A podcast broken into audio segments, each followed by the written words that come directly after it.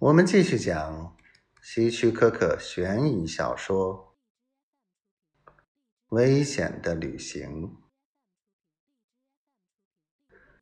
乔治加速，那辆车也加速，但是不用担心，前面是明亮的高速公路，直通波士顿。再过半个小时，他就到达那里了。突然，一排闪耀的红灯亮了起来，然后绕道的牌子也亮了起来。他轻声咒骂，然后向左拐，上了一条次级公路。那条路完全没有灯光，绿色轿车紧跟其后。乔治开始出汗了。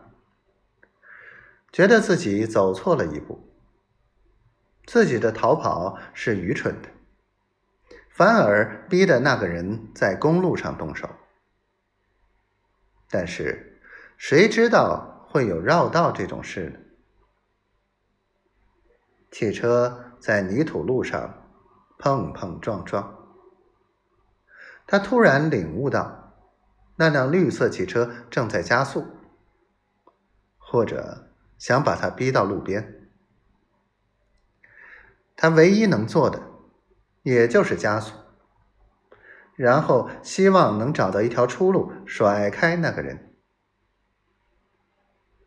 在微弱的灯光中，他看到前面有一条小路，就拐了进去。绿车停了一会儿，也跟了过来。乔治的车灯。照到一块反光路牌，上面写道：“巴德储水池，死路一条。”这时，他突然恐慌起来，他重重的刹住车，凝视着储水池平静的水面，那是路的尽头。在后面的人必定也明白了，因为他在乔治后面大约五十英尺的地方停了下来，关掉车灯。乔治双手颤抖，一手摸着箱子，一手伸到抽屉里，枪在他手中摸上去冰冷生硬。那种感觉很古怪。头顶的天空几乎是黑的，最后一丝灯光也消失了。这使他想起那次看日食的事。